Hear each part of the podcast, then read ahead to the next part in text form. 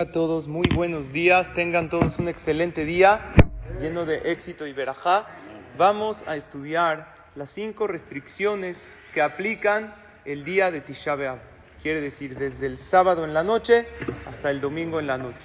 La primera, que es el ayuno, obviamente que no se puede comer ni beber.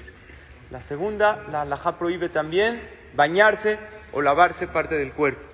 La tercera es untarse no debe uno untarse cremas por placer. La cuarta es el contacto físico con la pareja.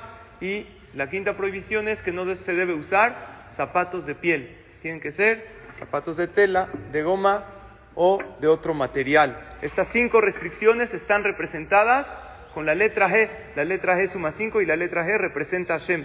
Al cumplirlas, traemos a Hashem con nosotros y propiciamos la reconstrucción del Bet que sea pronto en nuestros días. Amén. Ve amén.